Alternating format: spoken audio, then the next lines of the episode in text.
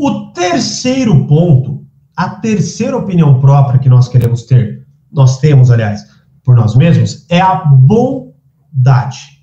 Tanto que até, se você quiser, faz um tour aí no meu canal, vê a maioria dos comentários e todo mundo, a maioria, né, sem generalizações, a maioria foi enganado por alguém. A maioria nunca enganou ninguém. A maioria se ferrou. A maioria nunca ferrou ninguém. Ou seja, todo mundo que está comentando é bom. Ninguém que está ali, enfim, mas todo mundo que está comentando nunca é ruim, né? Agora, olha só. Seguinte, o que, que eu quero? Eu acabo olhando os comentários, deu uma, uma viajada, mas vamos lá, deixa eu olhar para a câmera para não me perder aqui. Então, a bondade é um fator crucial. Nós queremos parecer pe pessoas caridosas. Quando alguém chama a gente de egoísta, é como se alguém tivesse dado um soco na nossa cara, porque é um absurdo na nossa concepção. Eu sou uma pessoa do bem, eu sou uma pessoa boa. Mesmo quando eu sou a pior das pessoas, é pelo bem da pessoa. O pai que é abusivo, o pai que trata mal o namorado, namorada, qualquer pessoa que trata mal é porque ama eu faço isso por amor. Então, sempre nós colocamos a áurea, a embalagem da bondade, do nós somos diferenciados, nós estamos do lado certo do mundo, nós estamos do lado certo da competição, né?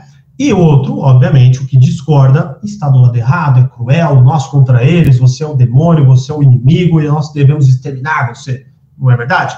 E aí você pode falar, mas, é, e até um exemplo simples, uh, é, todo mundo, a maioria, e isso até é meio discutível, mas só para colocar a análise psicológica, tá? Não que eu ache isso ruim, beleza? Mas a maioria que faz doações, divulga as doações. Por quê? Porque gostamos de sentir essa áurea de bondade, gostamos de nos sentir pessoas justas, pessoas que de fato fazem o bem pelos outros. Então, nós o tempo inteiro estamos colocando áureas morais no que nós fazemos. Então, se você faz é pelo bem das pessoas, mesmo que seja crueldade. É, é tanto que, para você ter uma ideia, eu vi um dia, um, uma vez, um documentário sobre amor, inclusive, e aí um cara que assassinou, ele foi perdoado, é é era sobre amor, ele foi perdoado pela avó. Esse cara assassinou a filha dela e a neta dela.